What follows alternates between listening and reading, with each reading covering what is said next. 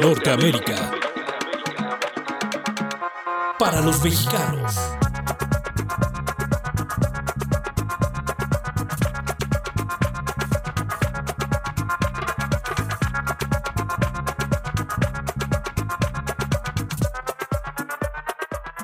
Hoy es miércoles 17 de agosto de 2022 y estamos en Norteamérica para los mexicanos, una producción del portal de información binacional www.norteamerica MX. Yo soy Gardenia Mendoza, me acompañan en la producción Rodrigo Aguilar y Santino Cortés, bienvenidos. Hola. Hola, hola, muchas gracias Gardenia, gusto estar contigo. Y pues bueno, así es mediados de semana, vamos con una historia dura hoy porque es Día de Mexicanos que no se dejan.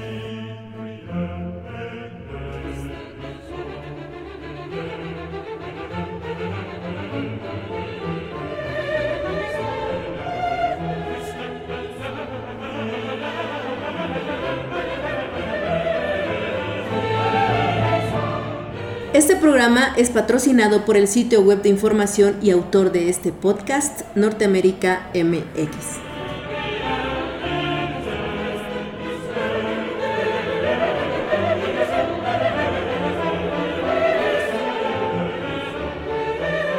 Oigan, chicos, ¿escucharon la noticia del Opus Dei? ¿Qué saben de esto?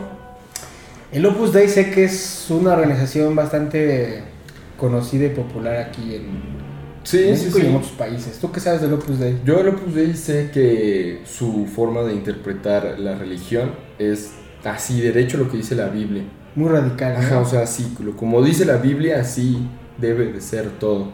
sí, yo y- también sabía que era muy radical. Sé que hay gente muy poderosa en el país que es parte del Opus Dei. Sé que hay escuelas que son parte del Opus Dei. Pues haría más comentarios, pero no. No Pre- prefieres mejor este, Prefiero callarme un ratito. ok, ya, ya me imagino qué comentario.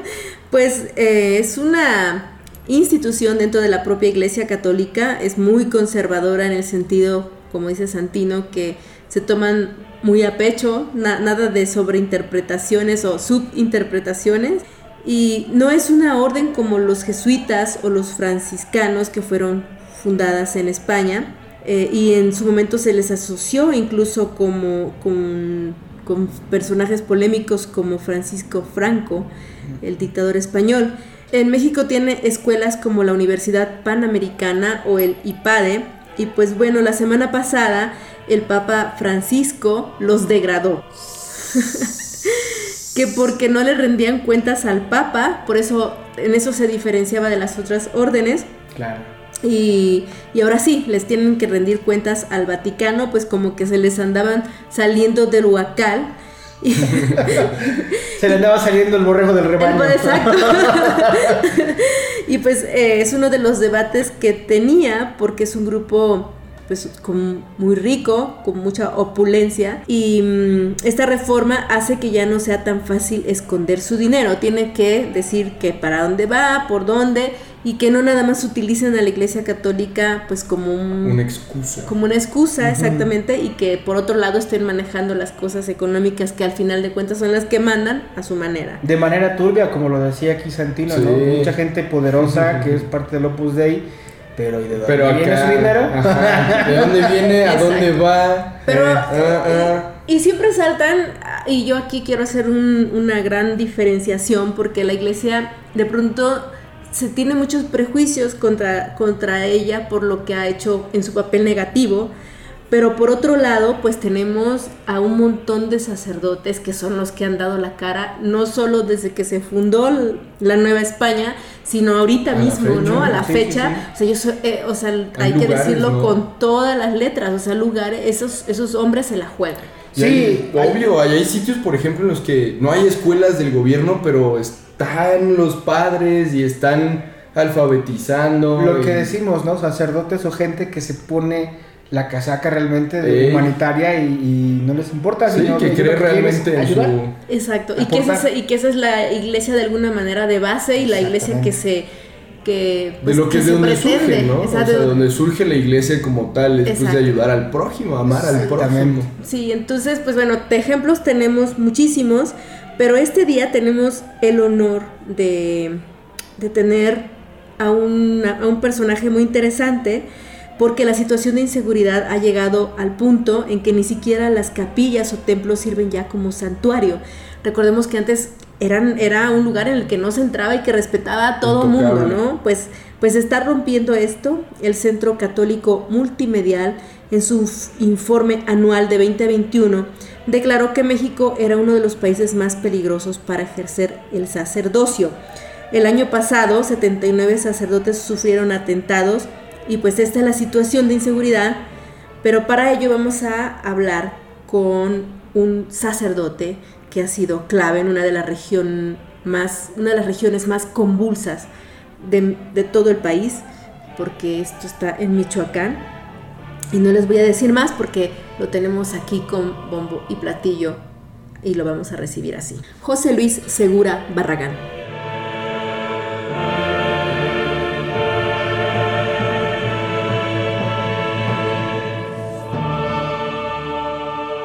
Agradezco al, al padre, al sacerdote José Luis Segura, que haya tomado esta llamada para contarnos lo que pasó. Muy buena tarde, padre, ¿cómo está?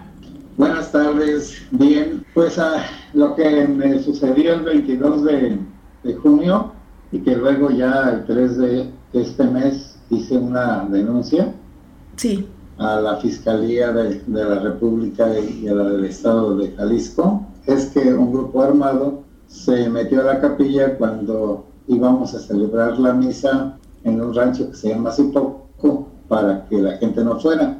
Pero ya de todas formas la gente entró y se celebró la misa. Y dije lo que los obispos habían pues mandado con ocasión del asesinato de los dos sacerdotes ahí en Chihuahua y de- el guía de turismo no es la agresividad.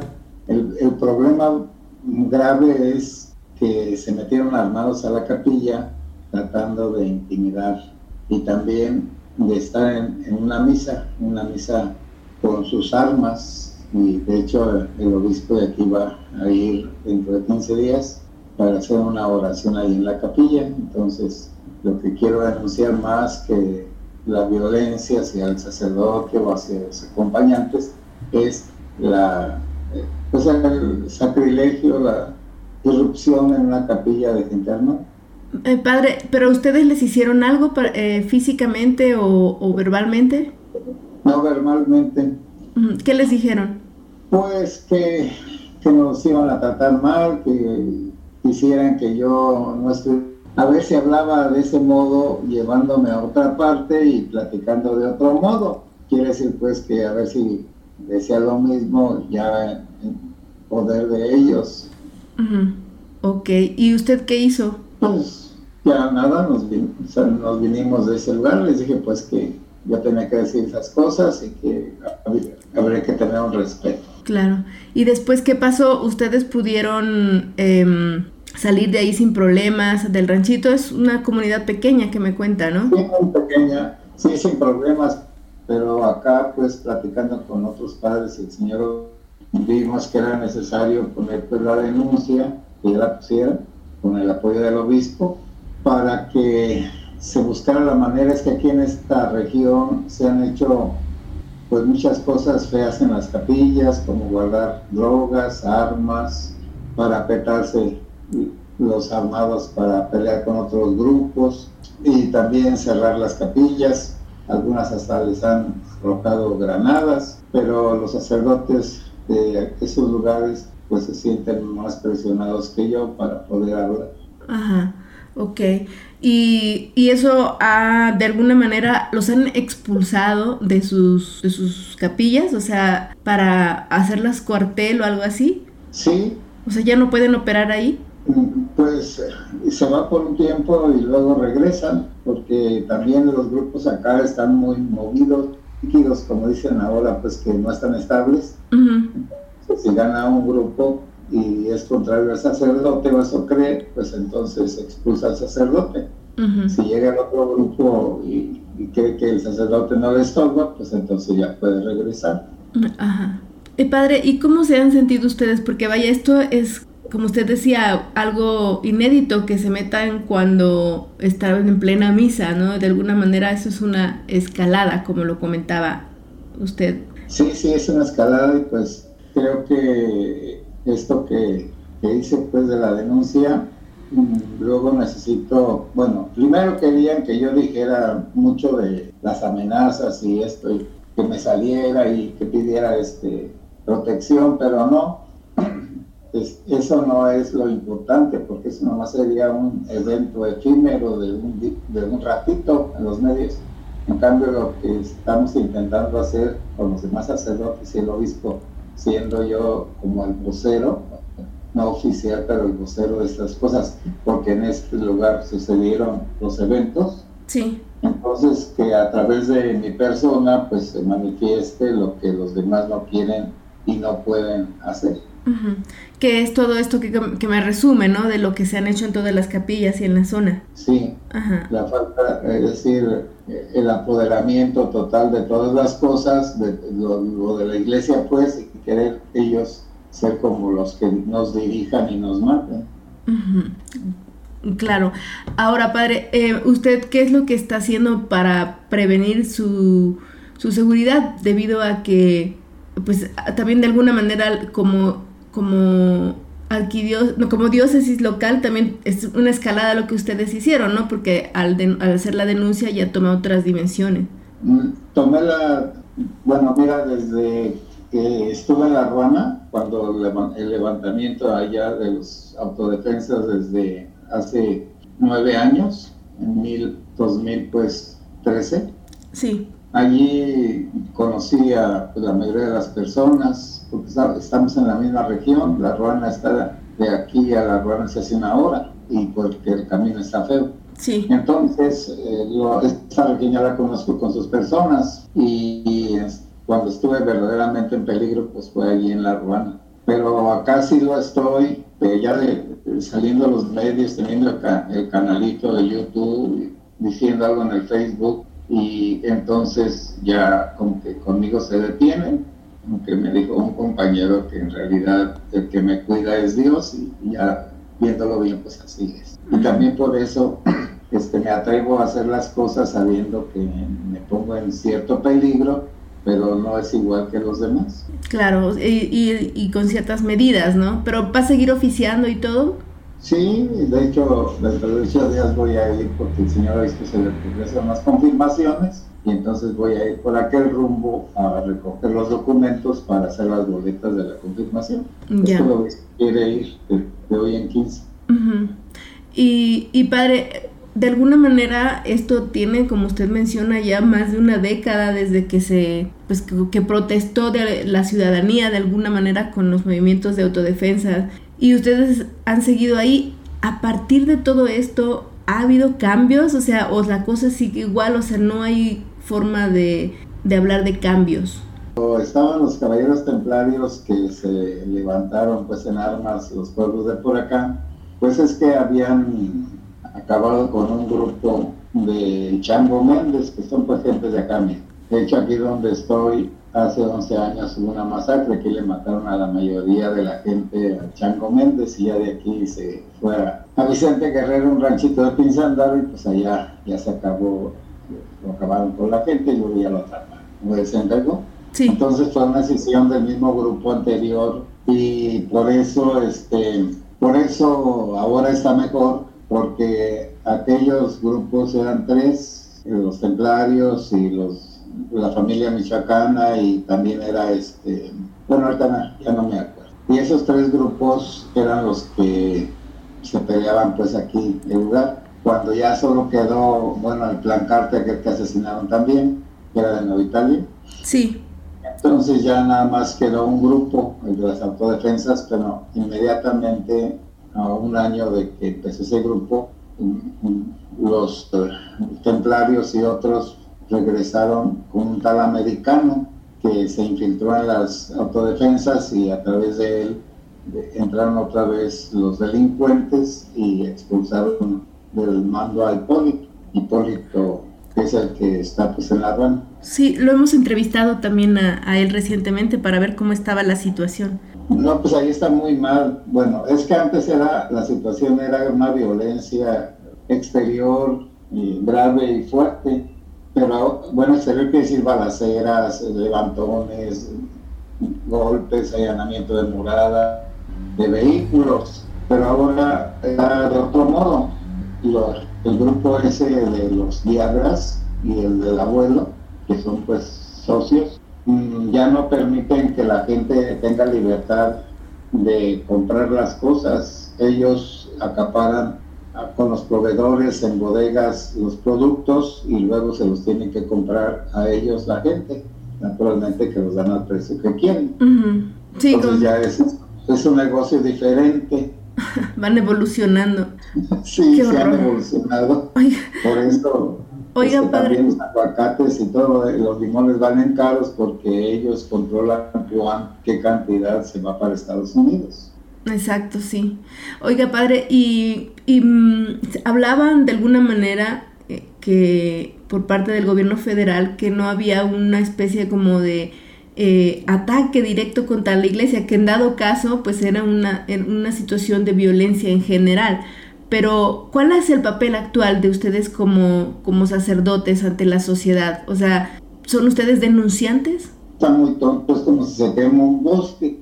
Entonces, no es que quieran quemar cada árbol, es que se queman todos juntos. Bueno, esa es una tontería, porque la violencia nos ataca a todos. Es cierto, bueno, que no sea como dicen directamente a la iglesia, pero sí es directamente a la iglesia porque los sacerdotes jesuitas que mataron y otros eh, fueron, estaban haciendo su trabajo, pero y no los dejaron hacer, es decir, el señor ese que, el, que era guía de turistas era muy conocido pues en el pueblo, allí donde vivían, y fue a refugiarse con los sacerdotes y pues ahí los mataron a todos. así es, o sea, de, o sea, digamos, sí reconocen que no los están matando en la iglesia por denunciar, sino como parte del contexto de violencia general? ¿O si están denunciando ustedes? ¿Cuál es su papel actual? Pero de todas formas, eso ya es más grave porque es lo mismo que me sucedió a mí. Entraron al templo a matar a una persona y al mismo tiempo mataron a los sacerdotes, que no tiene ningún sentido, pero eso fue lo que hicieron. Exacto. ¿Y cuál era el mensaje que usted estaba dando el día que entraron a interrumpirlo? lo de los obispos que ya basta que eso de abrazos y no balazos pues que no funciona y también aclarando que la iglesia no quiere que mate López Obrador mate a los narcotraficantes lo que quiere la iglesia es que si hacen una cosa pues los atrapen los juzguen y les den el castigo conveniente. Que apliquen la ley es todo. Pero ese es el problema no padre de, en resumen que que hay impunidad total. Sí, ese es el problema, por eso pues también nosotros estamos, estamos tratando de que la gente tome conciencia, ya lo sabe, pero que entienda que es la peor actitud y tratar de ignorar los hechos y hacer como que no existe. Así es. Muy bien, padre eh, José Luis Segura, gracias por esta oportunidad de hablar con usted después de lo que ocurrió, pues como comentas, una escalada. Y pues aquí este su programa, es em, Norteamérica para los mexicanos eh, de una relación binacional enfocada en la información México-Estados Unidos. Gracias por su tiempo, padre. Bueno, muchas gracias. Estoy a disposición de ustedes, nada más que este día este, es muy complicado para mí, por eso estoy así de reducido el tiempo. Pues muchas gracias y buenos días, que Dios los bendiga. Hasta pronto, gracias igualmente.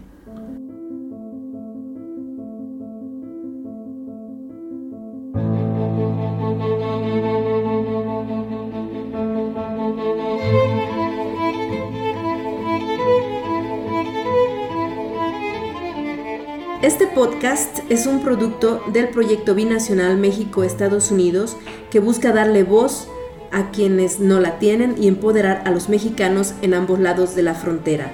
Visiten la página www.norteamerica.mx.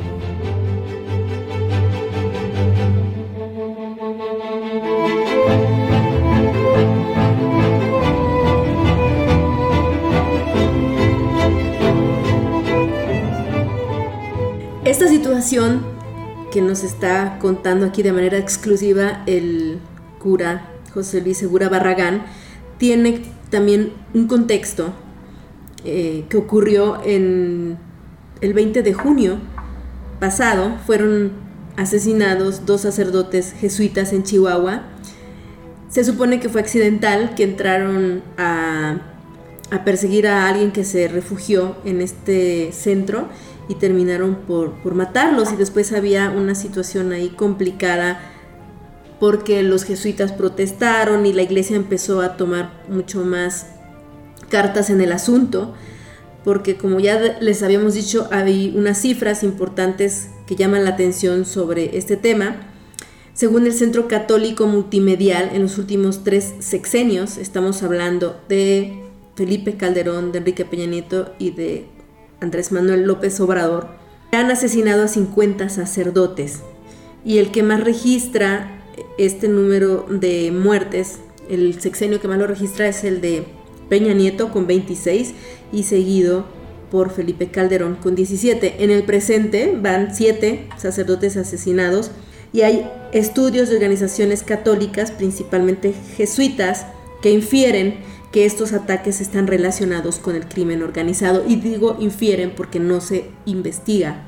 Y además, este mismo centro del que estábamos hablando que lleva la contabilidad, registra que no solo los sacerdotes están expuestos, también los religiosos y los misioneros laicos. En un comunicado publicado el 9 de noviembre del 2021, el centro comunicó que en 2021 al menos 17 de ellos han sido asesinados y 20 secuestrados. Y este panorama pues contrasta con la posición del gobierno federal porque desde la tribuna, desde la mañanera se ha criticado la posición de la iglesia para hacer un reclamo sobre su equipo, sobre su gente. Pero no vamos a ser nosotros quienes les cuenten esto porque no escuchamos mejor la posición del presidente.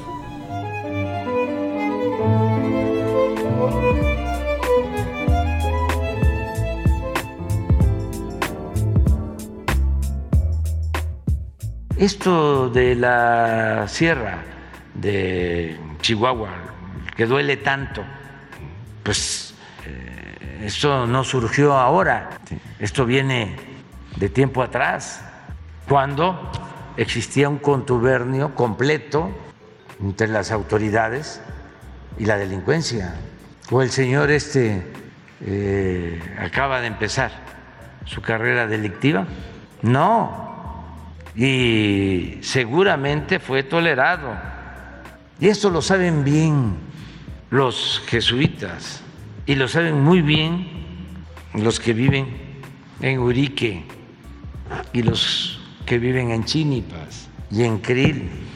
Saben perfectamente en Batopilas, en Morelos, saben muy bien cómo este, se fue creando toda esta organización y el contubernio con autoridades. Entonces, es un proceso, se va avanzando mucho, pero falta. Nada más vean todos los periodistas esos en contra, pues todos vinculados al poder y a la corrupción. Afortunadamente, como lo menciona Elizabeth, y yo lo repito cada vez más, la gente está muy consciente mucho, mucho, muy consciente y nos está apoyando, nos respalda, porque hasta Felipe Calderón se atreve a culparnos en el colmo del cinismo, de la hipocresía. Los adversarios nuestros, como no han podido imponerse, ahora están queriendo que nosotros entremos a una polémica con las iglesias. No, hablando de lo mismo, amor y paz. Justo dos. Nos identificamos muy bien con el Papa Francisco.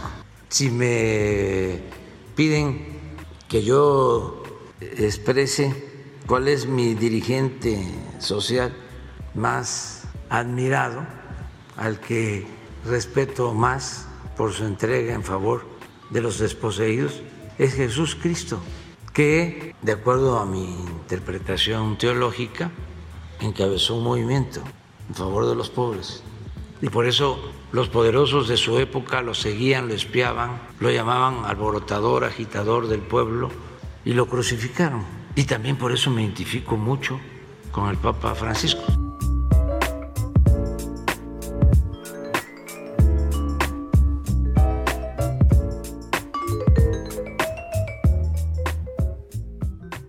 Como escuchamos, el caso del Estado mexicano con la Iglesia es una relación de lo más complicada. No es reciente, esto es una relación de altibajos, pero particularmente ahora con este tema del crimen organizado y que incluso también se metió desde la oscuridad, se filtró un audio o un video em, sobre este tema para fijar la postura también del, de Nemesio Ceguera, el que es el líder del cártel Jalisco Nueva Generación. ¿Cómo fue, Rodrigo? Sí, fue un video que se filtró a través de redes sociales, filtrado precisamente también por el cártel de Jalisco Nueva Generación, en donde en nombre de El Mencho, como llaman a, este Nemesio Ceguera, eh, decía que él invitaba a sus contrincantes a no perturbar la vida ni de los sacerdotes ni de las iglesias, que su gente eh, estaba con la orden de no atacar ninguna iglesia, eh, así como no atacar eh, profesores ni doctores que iban a comunidades rurales, porque dice, a final de cuentas su trabajo es ayudar a la comunidad y mi cártel está para, para comunicar y para ayudar al pueblo. Entonces, dice, desde mi, desde mi desde mi punto de, partida yo no voy a atacar a ninguna iglesia y lo dijo textual, invito a mis contrincantes a que hagan lo mismo, porque hay que respetar las religiones, hay que respetar eh, la posición de cada persona y vaya, pues fue algo polémico porque viniendo de un cártel que también se ha adjudicado un montonal de, matanzas y de muertes, es bastante interesante, ¿no? Porque eh, pues, lo que me decías el caso también de la familia michoacana, que la postura fue la misma y tuvieron un resultado horrible. Sí, siguieron. Sí, efectivamente, sobre todo cuando derivó o se fraccionó y se convirtieron a caballeros templarios, derivaron de ahí. Y, eh, estaban diciendo que no se iban a meter con la población civil, que la iban a proteger y al final de cuentas resultó pues como una gran escaramuza, un discurso nada más para tomarse ellos el control de las zonas, básicamente para extorsión y cualquiera que los denuncie pues van, van a por ellos, eso está... Pues no vamos lejos, lo que ha pasado la semana pasada y este fin de semana en Ciudad Juárez y todas estas ciudades fronterizas, donde el cártel de Jalisco es el que se ha adjudicado los ataques a, los establecimientos por la captura de uno de sus líderes. ¿no? Claro, y tenemos así como absolutamente un ataque directo contra la población. Contra la población. Que eso ya, digamos, cuando hay bombas, cuando hay ese tipo de cosas, pues ya se le tiene que decir por todas sus, letras, ¿no? Que es terrorismo. Es terrorismo completamente porque es mantener a, a la ciudadanía en zozobra. En una zozobra constante. De muerte. ¿no? O sea, no puedes ni siquiera salir a un lado si no, no puedes ir a comprar algo al Oxxo sin miedo a que te plomeen. Los que videos que subieron en redes sociales de la gente quemando el Oxxo diciendo que pura gente del, del Mencho y el Oxxo se quemó, ¿no? Y con gente adentro. Bueno, no, o sea, yo sé que salió la hay gente. muertes civiles. Pero hay muertes civiles precisamente y los bloqueos y las amenazas constantes.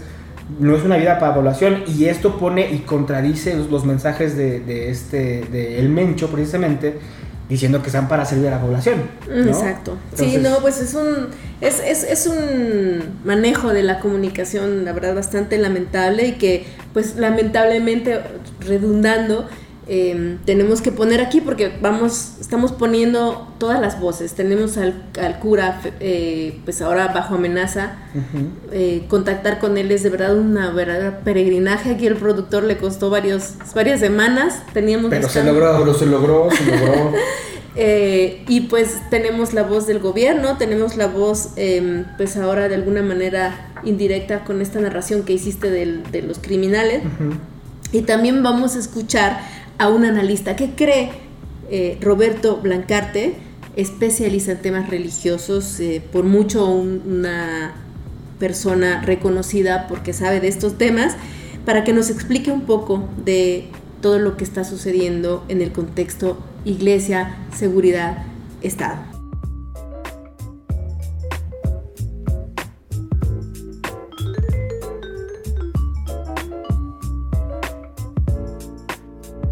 En la línea telefónica tengo a Roberto Blancarte, él es un analista de temas religiosos. Bienvenido, doctor Blancarte. Gracias, con gusto. Eh, doctor, eh, estamos en, en, entrevista con un sacerdote en Michoacán que seguramente conoce el caso, que ha denunciado el hecho de que ingresaron a, en plena misa a su capilla allá en Jalisco. Y en ese contexto le quiero preguntar de manera más general, eh, ¿Cuál es el papel que usted observa actualmente por parte de la Iglesia Católica en el tema de seguridad? ¿Están siendo observadores?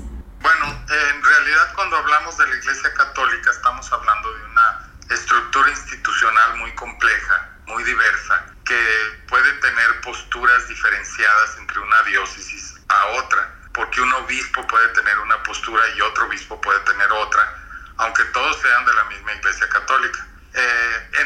Eh, generales lo que podemos decir es que eh, las posturas de la jerarquía católica, si tratamos de hacer una generalización, han ido variando eh, a medida que ha ido también siendo más claros los problemas que tiene el actual gobierno en materia de seguridad.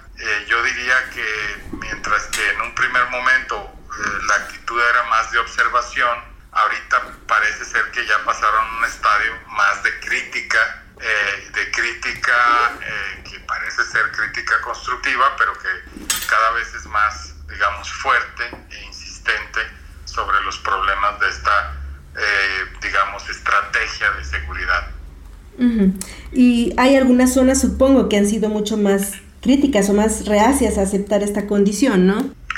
Pues digamos que en la medida en que las hay zonas más afectadas por la violencia y por la inseguridad, obviamente las reacciones son mayores. Eh, y lo que sin embargo ahora estamos viendo es como una reacción más de conjunto del episcopado, puesto que se dan cuenta que este es un problema nacional independientemente de que esté afectando en mayor medida a algunas regiones, ¿no?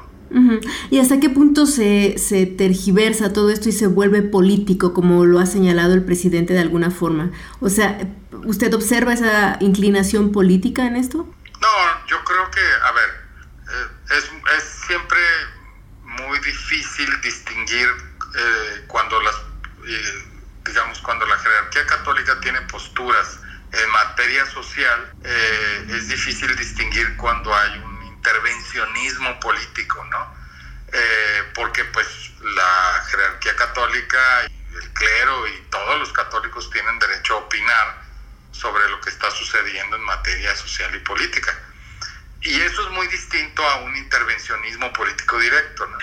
El, presidente se quejó y criticó a, a, la jerarquía haciendo referencia a que estaban apergollados con la antigua antiguas dirigencias políticas, pero la verdad de las cosas es que la Iglesia siempre ha manifestado sus posturas, a veces más críticas, a veces menos críticas.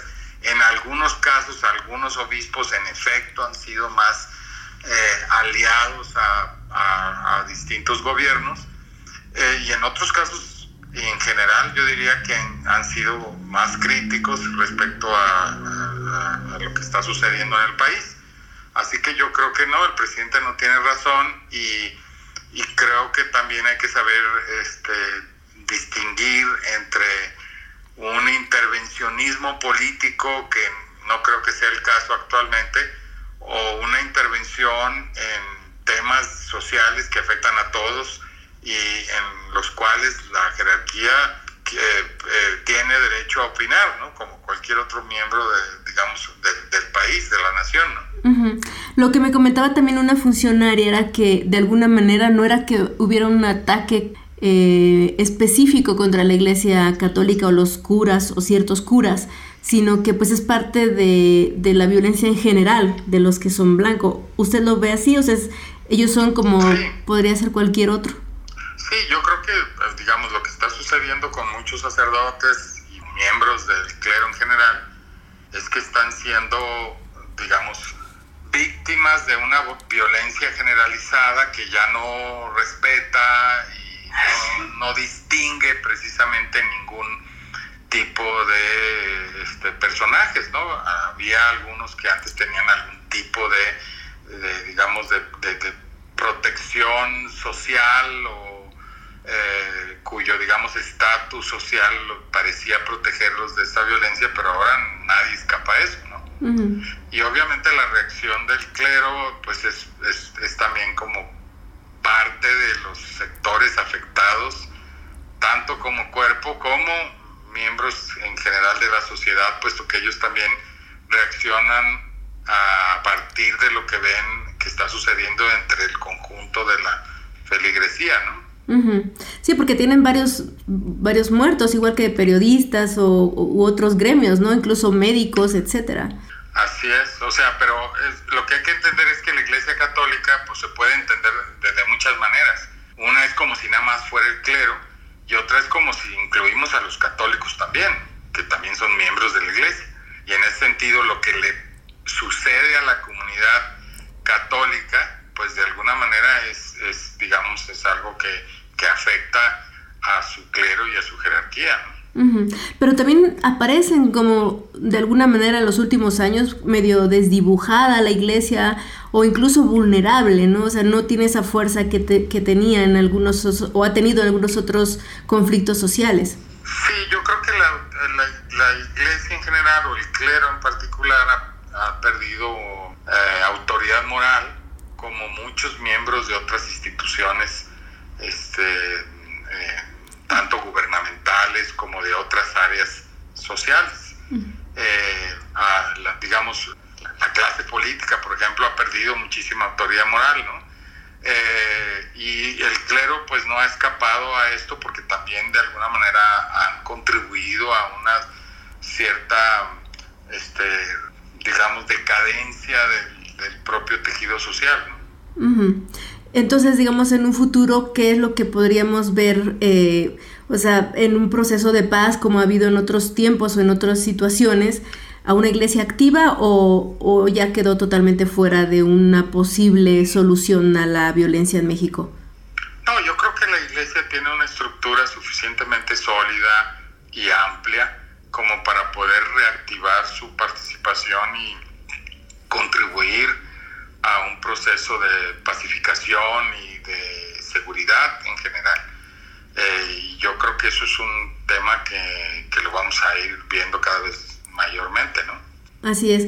Eh, y finalmente, doctor Blancarte, ¿qué es lo que podría esperarse de, de, del papel de estos obispos que están en medio de, de situaciones tan complicadas como este, este sacerdote en Guerrero que denunció hace tiempo, ahora este de Michoacán que fue atacado, eh, están como de la mano de Dios ahora sí que literalmente? Bueno, yo creo que hay que distinguir entre eh, los sacerdotes y, los obispos.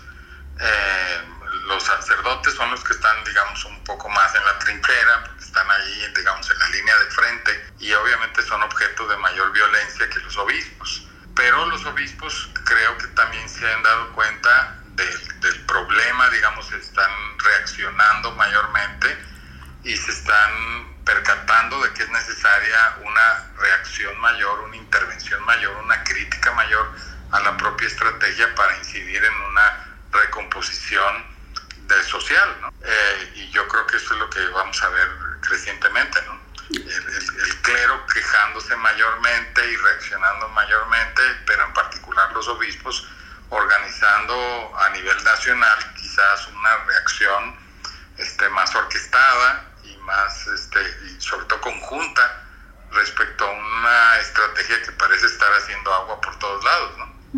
así es. Muy bien, pues doctor Blancarte, gracias por su tiempo, eh, por su tarde y pues bienvenido a este programa. Gracias a usted, hasta luego. Hasta luego.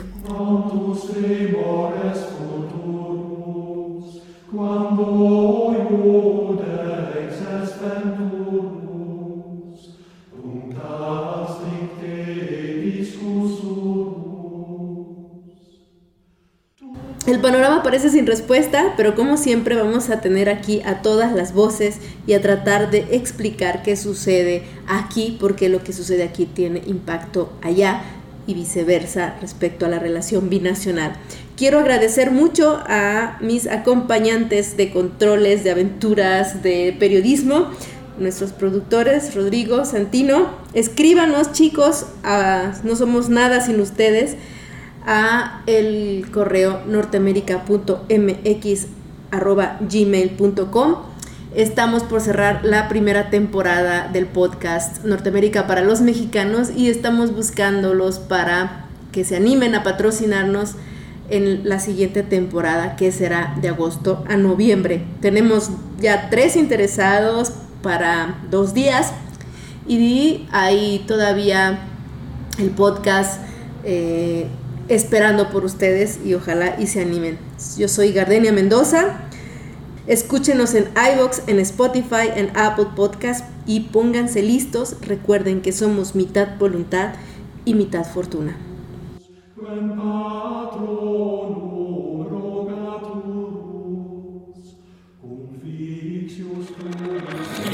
Norteamérica. Para los mexicanos.